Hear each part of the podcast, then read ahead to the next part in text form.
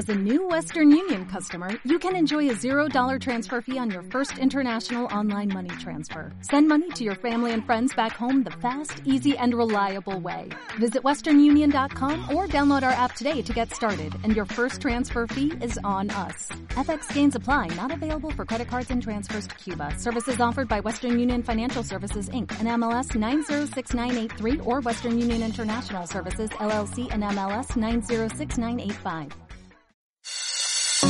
La manera más fácil de viajar, el método más barato para transportarse. Si leer es un vicio para ti, en Pájaro Periférico hablamos sobre libros y autores.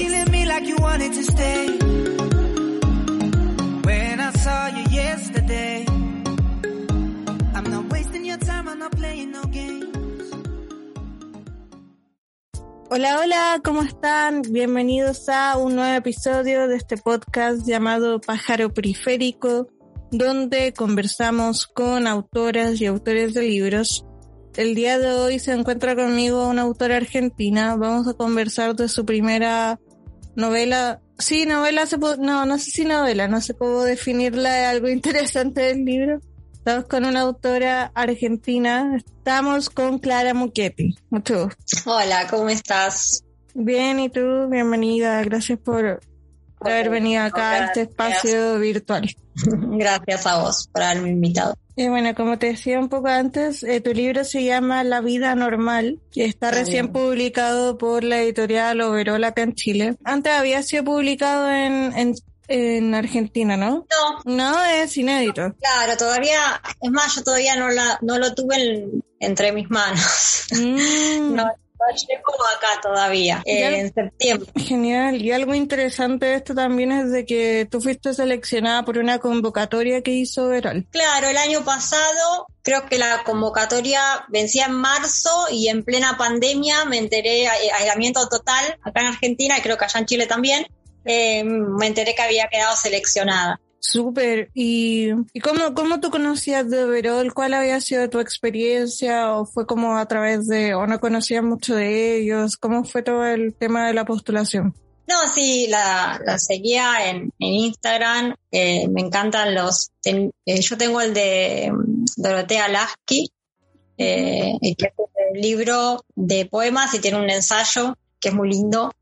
Y nada, cuando vi la, la, convocatoria que decía, bueno, que era de narrativa, yo siempre hasta ese momento había escrito poesía, eh, pero hay una parte que decía, o ese texto in, inclasificable, yo no estaba muy convencida, todavía no sé bien si, creo que se puede leer de las dos maneras, ¿no? Como, como narrativa y como poesía, eh, no sé qué pensás. Sí, a mí me, me gustó eso porque tiene, claro, esa mezcla entre poesía, pero narrativa. Siento que es muy común también de las autoras argentinas, o no, no sé tú qué opinas. Siento que eh, allá es como, eh, se da mucho como mezclar esos dos géneros, como que quede como indefinida. Ah, mira, no, no lo tenía como algo, como algo común. Encuentro que... Eh, que las autoras argentinas escriben de una manera muy particular y muy distinta, por ejemplo, a, a las autoras chilenas. Ah, sí, bueno, eso sí. sí, sí, eso sí. El último libro de poesía, ahí había empezado a escribir eh, poemas cortos en prosa, pero bueno, eso, ese fue como un poco el, el germen de, de, de este otro libro, que ya fue todo en prosa y, y, y hay como un par de, de, historias, ¿no? Que se cuentan. A mí algo que, que, me llama la atención es que, bueno, el libro parte y parte con, con la narradora salvando a una mujer de ser atropellada. Y estuve uh -huh. viendo entrevistas tuyas eh, y tú contaste que esa situación realmente pasó. Sí. Sí, realmente pasó. Se quería suicidar. No, y, y por qué, o sea, más que nada es, es, raro, siento, como llegar a esa situación, como, o sea, más que raro, como súper fuerte, imagino que debió haber sido como... Y tú cuentas tres situaciones como similares, de algún modo cercanas a la muerte. Sí, es que eh, estaba quería empezar a escribir algo y me, senté en la computadora y de repente me acordé de que yo le había salvado como la vida a tres personas y que había pasado como desapercibido totalmente eh, como la antiheroína, como no solo nadie me agradeció, sino que en dos casos ni se enteraron y en el primero ella me quería pegar a mí. y entonces los escribí, eso fue como el disparador. Después, bueno, eso me llevó a pensar que también había estado como la última década tratando de salvarme a mí, entre comillas, porque mi, mi enfermedad no es mortal, pero sí salvarme de esos, de esos síntomas y de ese dolor, eh, y que tampoco lo había logrado. Entonces, eh, como, como ese fracaso, digamos, me, me llevó a, a, escribir este, eh, el libro. Eh, qué impresionante que haya sido como verdad y hayas tomado la decisión de escribirlo. Y mucho de lo que escribiste, como que, en verdad esta pregunta es, eh, respóndela si quieres, pero mucho de lo que escribiste es como verdad, de algún modo.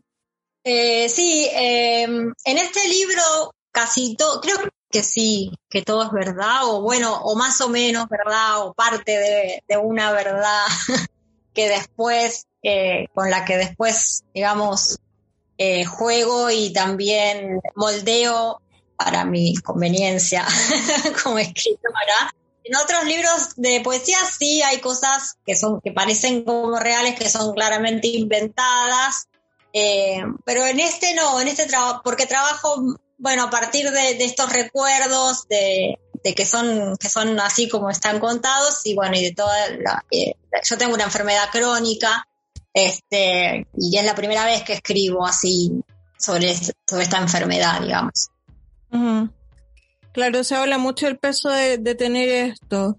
Eh, como, y tú no nombras en ningún momento la, enfermedad que es crónica, pero claro, se habla como de tener una enfermedad que no te va a matar como el cáncer, pero de algún modo lo, lo describes como caminar con una mochila llena de piedras en un momento.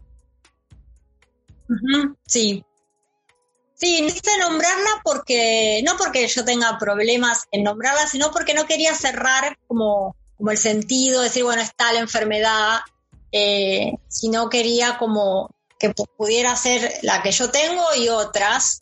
Eh, pero ya me escribió gente que la tiene porque, bueno, creo que la persona que la tiene la reconoce. Eso también me, eso no lo había pensado, eso eh, pasó ya y me, me pareció súper interesante también. Claro, se dio cuenta que los síntomas coincidían. Claro.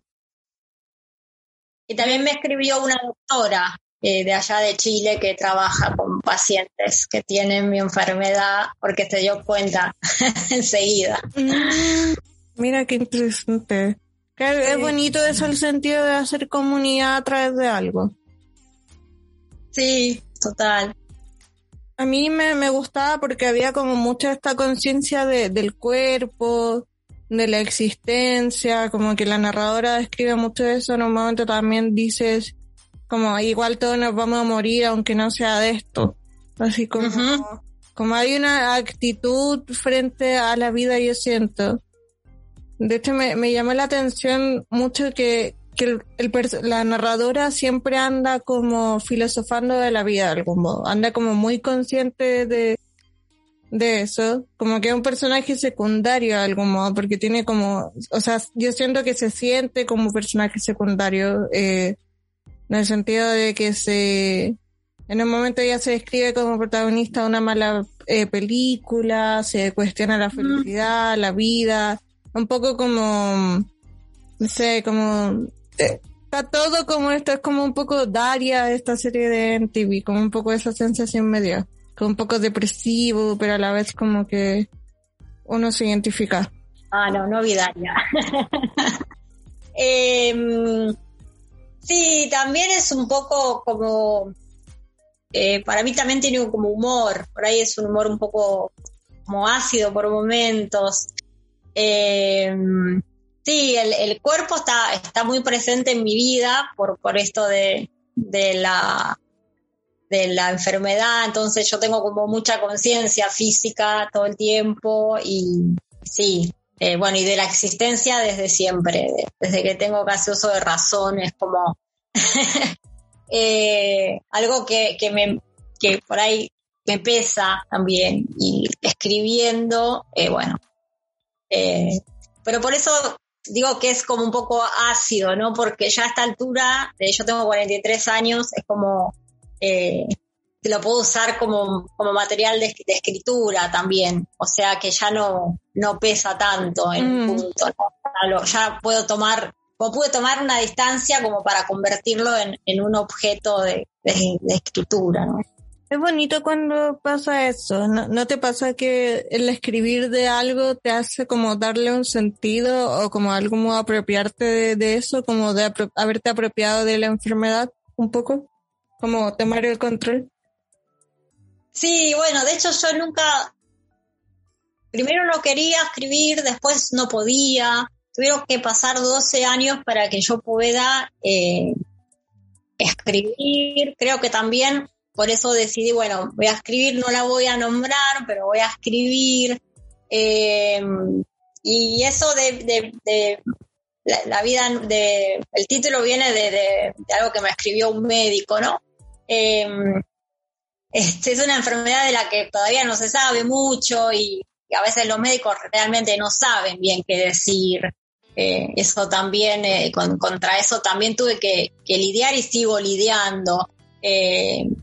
Entonces, vida normal es imposible. O sea, yo tengo la vida que me pude construir, pero después también pensaba eso, ¿y qué? ¿Qué es una vida normal? ¿Quién tiene una vida normal? ¿no? Eso te iba a decir justamente, como que bueno, también uno cae en, en esa eh, como en esos pensamientos del personaje, yo creo, también en un momento yo pensaba eso como, y también en el contexto de, pandemia, que es como, ¿qué es normal ahora? Como, no sé, es quedarse en la casa, es salir, ¿qué es lo normal? Como... Sí, el título se resignificó porque eh, es más, eh, algunas personas me dijeron lo vas a tener que cambiar porque remite automáticamente a la pandemia. Y yo dije, bueno, no, la pandemia supongo que en algún momento nos va a soltar y ya eh, no, se relacionará con otra cosa. Eh, no, no lo quise cambiar. A mí me parecía que era el título del libro y bueno, está bien. Ahora son estas circunstancias, en otro momento serán otras. Pero yo encuentro que está buena porque habla como un poco de estas expectativas. Yo siento que que el personaje a mí me gustó como eh, es algún eh, rollo, como decimos los chilenos, que tiene. El sentido de andar cuestionándose como qué es la felicidad o para qué sirve. Como que siento que cae mucho en, en eso, como, como que se está cuestionando todo en todo momento. Sí. Entonces nada, es, es como interesante eso.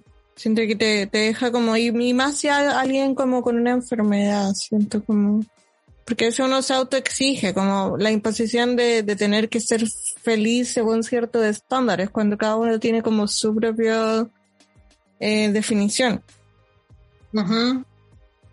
También te quería preguntar, porque sentía que habían otros tópicos que eran comunes, eh, Ahí, por ejemplo, se habla harto de, o sea, no mucho, pero se habla de religión en ciertas ocasiones. Hay una frase que me recordó a una, a una canción religiosa de hecho, que es como, no tengo miedo, no sé rezar. No sé si conoces esa, canción. No, ¿de quién es? Hay una canción religiosa chilena que dice ah, la frase no tengo miedo, eh, tengo miedo, no sé rezar. Y como que en tu libro hay una frase que es muy similar, como, como que no sabe rezar. No, mira, mi papá es súper eh, ateo y yo fui criada así, eh, pero toda mi familia de los dos lados es católica. Entonces eso para mí siempre fue como eh, algo muy llamativo de chica y todavía lo sigue siendo. Y yo no sé rezar, eh, a veces hay gente que me quiere enseñar y digo, bueno, no, ya está, yo quiero, quiero morir sin saber rezar, quiero mantener esto. Sí, y al tener, al, al vivir en una, con, convivir, ¿no? Todo, con mis abuelos, bueno, que ya lamentablemente fallecieron, pero bueno, eh, eran muy católicos. nada, convivir con esto, nada, y para ellos era también muy extraño convivir con, con nuestro ateísmo, pero Sí, bueno, y también hay cosas de la escuela. Yo una escuela pública del Estado laica, pero todos se creían en Dios, menos yo en mi grado, entonces también era eso, ¿no? todos tomaron la comunión menos yo. Eh, bueno, hay, algo ahí con eso, ¿no? De, de, la, de, sentirse como de alguna manera discriminada por no creer en Dios. Eh. Pero igual ahí de nuevo se repite como el tópico de, la definición de algo, siento como, como que está la ambigüedad de estos conceptos, como del, del rezar, por ejemplo, como que no hay una manera correcta de, rezar, yo creo, no sé, como que está como cada religión o algo como muy impersonal, entonces siento que de nuevo... Claro, yo me refería más a la católica, que es como la, la, la religión que es toda digamos, mi familia, menos mi papá, mis hermanos, mis hermanas, y, que, nunca recé, digamos, no sé cómo se reza, no tengo idea. Eh, y tampoco sé hacer la señal de la cruz, que siempre, cuando yo iba, siempre me llamaba la atención eso en el, en el colectivo, cuando pasas por una iglesia, que mucha gente al mismo tiempo hacía la señal de la cruz y yo siempre miraba qué hacen, qué hacen. Sí, me acuerdo que a mí me costaba cuando chica hacer esa señal, igual era compleja. Como que había que tener sincronización para, para aprenderlo. Bueno, y otro tópico que también eh, noté que había en común era la maternidad, porque la narradora también habla eh, en ciertas partes de su mamá o también habla de sus hijos, como de la crianza, en un momento se habla como de un jugo natural. Eh, Está como esos vínculos de algún modo con, como con el progenitor, de algún modo. Sí, em, yo tengo un hijo chiquito, sí, ya está creciendo igual, tengo que ir asumiéndolo. Cumple cuatro en septiembre y esa, eso que cuento ahí es más o menos real, pero sí, es como al principio como un eso, ¿no? Como la sobreprotección y después cuando una vez que sale al mundo, bueno, ya eh, le gusta tomar los jugos con colorantes, como esa escena de, de, de... mi hijo es muy como sociable y simpático, entonces enseguida todo el mundo le da lo que quiere, la gente lo incorpora rápidamente, él no tiene problema con cualquiera. Y eso también a mí al principio me dejaba como una sensación de soledad, ¿no? Como de, yo vengo acá con mi hijito y mi hijito se va y yo, bueno, ¿qué hago? ¿Lo voy a buscar? Y bueno, no, me siento y lo, lo contemplo como, eh, como en esa escena, que para mí también tiene un poco de humor, no sé si, eh, si lo percibiste así. Claro, eh, también había como escenas de, cuando era bebé, como que se, se escribe cuando en un momento se le está dando leche, si no me equivoco, o está llorando, como esos momentos difíciles igual de la maternidad. Sí, sí, hay mm, con el olor, eh, hay dos que están ligados con, con el olor. Eh, sí, es que se quedó dormido y me pregunto qué, hacer y termino oliéndolo hasta que se despierta. Eh, sí. Y también hay otro relacionado con el olor. Sí, eso te iba a decir. Me acordé que también había uno donde la narradora se ponía detrás de una compañera porque le gustaba como el olor de la parca, si no me equivoco. Sí, de la campera, sí, sí, sí, sí. ¿Verdad que ustedes eh, dicen campera?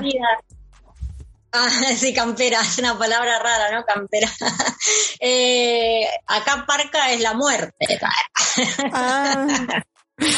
Va, eh, la parca, sí. A mí me suena eso. También se le dice a veces a las camperas, pero parca, pero no, más campera. Em, iba a decir, sí, yo sé, yo eh, tengo un olfato muy desarrollado y desde chica, para mí, eh, tengo una, así como un vínculo muy fuerte con los olores. Em, y eso sí, eh, Claudia Dorado, que es una compañera de la primaria, Eh, esto es, totalmente real eh, y era el único esfuerzo que hacía en la clase de gimnasia es, era estar todo el tiempo detrás de Claudia para en algún movimiento olerle la campera. Porque me, me hacía acordar algo de mi abuela, entonces eso es como yo la pasaba muy mal en la escuela, en las clases de gimnasia, entonces el olor me, ese me reconfortaba, ¿no? En la campera de Claudia. Mm. Pero la cuestión es que además como yo era súper tímida, obviamente era algo, eran esos como secretos que nadie tenía que darse cuenta de que yo estaba haciendo eso, ¿no? sí.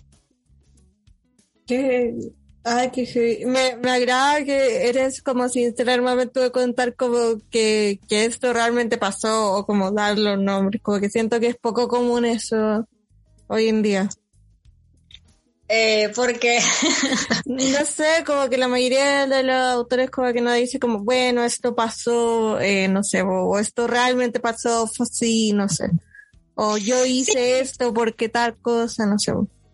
Claro, yo trabajo con, recuerdos, también trabajo con, cosas que imagino, a veces mezclo. Y también, bueno, los recuerdos ya tan viejos también ah, se podría decir que son se convierten en una ficción también porque eh, sí me acuerdo, te tengo ese, recuerdo como que, de la campera de Claudia, eh, y que además tiene ese nombre genial. Yo no, lo, ese era el nombre real de ella, Claudia Dorado, porque me parecía que ningún nombre que inventara le iba a hacer justicia a ese nombre tan genial. Em, pero sí, también eh, yo publiqué un libro de poesía en el, en el 2015, que ahora se reeditó el año pasado, que se llama Podría llevar cierto tiempo, y en ese momento yo no tenía eh, hijos y hablo de una hija imaginaria, ¿no? Eh, eh, hay muchos relatos sobre una, o, poemas sobre una, sobre una hija. Y lo que me pasaba es que todo el mundo me decía, Clara, yo no sabía que vos tenías una hija. O sea, a nadie se le ocurría pensar que, que yo estaba inventando. O sea, les era más cómodo pensar que tenía una hija escondida bajo la cama a que era una, digamos, algo que yo había inventado también la poesía está muy ligada a eso, ¿no? Como a que lo que se dice es, es verdad, cuando en realidad el tema no es que sea verdad, sino me parece que un poema tenga verdad, es como, son dos cosas distintas. Pero acá en, este libro sí trabajé con muchas, eh, después sí hay cosas que están ficcionadas, me pongo a pensar, pero como que parto de eso, ¿no? Como de, así como de, de recuerdos y, puntuales que tengo y bueno, y después fui armando como eh, algunas cosas del, médico también están como ficcionadas, pero es como es como una ficción posible, digamos. Podría haber sido así. Tampoco recuerdo exactamente cómo fue. Por eso fue así, por eso fue más o menos así. Eh, es como todo es posible, digamos, de que le pase a esa a esa voz, a esa narradora. Pero está, está bueno. Creo que es, interesante contar como esos detalles. Y para, para escribir, ¿tienes algún tipo de ritual? ¿Tienes como horarios para escribir o leer o cómo lo haces? No, ahora menos que nunca, cuando mi hijo está en el jardín, cuando está, cuando mira algún un poco de tele, cuando puedo. La verdad que ahora es cuando puedo. Eh, pero lo que me pasa ahora es que como, como no tengo mucho tiempo para escribir, por ahí cuando me siento, es como que, que todo lo que está acumulado, ya, yo siempre digo que se empieza a escribir como en la cabeza, ¿no? Entonces cuando, cuando tengo esos ratitos me siento y ya escribo. Mm. Eh, por ahí cuando tenía más tiempo escribía menos incluso eh, que ahora. Claro, a veces pasa que cuando uno hace más cosas se intenta administrar como mejor el tiempo, siento. Claro, ahora es como en la desesperación por escribir. Cuando agarro la computadora y tengo un ratito por ahí, escribo más, digamos. Mm. Oye, y por ejemplo, ¿no, ¿no se te olvidan las ideas? ¿Tienes como una agenda para ir anotando o no? O no? Sí, a veces... Eh, Sí, a veces anoto alguna cosa, a veces me, grabo, si estoy en la calle caminando. En general, cuando yo camino mucho y cuando camino em, me aparecen muchas cosas que me gustan. A veces me grabo con el celular em, o repito muchas veces algo mientras camino y cuando llego lo escribo, sí, de distintas maneras. Mm, ya ocupas esa técnica. Sí. ¿Y has grabado algo como que consideres como gracioso grabarlo y después como que lo escuchas y te quedas como que era esto o no sé qué te ha Sí, pasado? igual la mayoría de las veces que me grabo después ni lo escucho, porque además odio, odio mi voz, entonces ya me empiezo a escuchar y digo, no, deja. Se me olvide por algo bien. No tiene ese problema con la, la voz propia, es como La voz, escucharse la voz, hay como grabada. rechazo. algo terrible. Sí. Bueno, eh, te iba a decir algo más que quieras comentar de, de tu libro que no te haya preguntado o pasamos a la siguiente sección. Hacemos, dale. Ya, súper. Ya, bueno, te había comentado un poco la siguiente sección que tenemos en este podcast, es la de preguntas raya. Entonces te voy a hacer como preguntas donde tengas que escoger entre una opción u otra. Dale. Ya. Norte o sur. Norte. Dramaturgia o poesía. Poesía. Harry Potter o El Señor de los Anillos. ¿Vale ninguno? No, Sí. no vale. Polémico. Ninguno. No creo que nunca nadie me había dicho ninguna. de los anillos, el señor de los anillos. ¿Y por qué ninguna? Ahora. No sé, porque no, no, no tengo ninguna relación particular con ninguna de las dos cosas, pero bueno, el señor de los anillos. Ya. ¿Vino blanco o vino tinto? Eh, no tomo vino, pero tinto. ¿Ficción o no ficción? Las dos, las dos a la final. ¿Novela o ensayo? Eh, ay, qué difícil. Esto- yo soy muy indecisa. Para mí esto es terrible. Ensayo, no sé. Ensayo. Y lo último que de esta sección era para preguntarte si quieres compartir algún tipo de manía que tengas. Puede ser con la escritura, puede ser con el orden, con cualquier cosa. Eh, sí, tengo muchas manías. Tengo una manía con... Yo doy talleres de poesía y me obsesiona que la gente lea respetando los cortes de verso, que es algo que mucha gente no sabe. Eh, incluso gente que, que tiene ciclos de poesía y lee poesías de otro, poemas de otro, y leen sin respetar los cortes. Entonces eh, es como algo que no, no puedo soportar, porque Digo, el poema es como está escrito. Si vos le, le, le cambiás los cortes, le cambiás la, música. Entonces tengo, tengo esa, como esa, esa obsesión eh, de, de, cuando leo también en, en, los talleres y todo, es como respetar los cortes de verso y si por ahí, porque algunos poemas de tanto que los leí ya los, los sé medio de memoria, ¿no? A veces subo alguna palabra y oh, como que no, no lo soporto. Muy, muy de poeta esa manía. sí. Bueno, ya para ir cerrando, ¿en qué estás, en qué estás actualmente en la escritura? ¿O estás dando talleres o estás descansando? Sí, estoy dando eh, talleres, muchos talleres de, de escritura, de poesía. Eh, estoy con dos cosas a la vez, estoy con un libro que no sé bien para qué lado va a ir. Y después ahora eh, me gané la beca del Fondo Nacional de las Artes para escribir un libro eh, de poesía, lo que presenté es eh, poesía con, con, formato de diario, uh -huh. que también que se llama El Absciente y que bueno, que me voy a meter un poco más de lleno con esto de, de la enfermedad y creo que esto va a ser lo último que voy a escribir al respecto, que parte de, de, la idea que una vez un médico me dijo, bueno, eh, día por día anota lo que te duele. Parte de esa idea, pero obviamente se va por otro lado porque si no sería una cosa muy aburrida. Como ese registro de, de eso que vos decías antes, como el, yo te decía que sí que tengo mucho registro de, del cuerpo, como mucha conciencia de que tengo un cuerpo. Eh, por la, por la, por, bueno, por, por el dolor, ¿no? Uh -huh.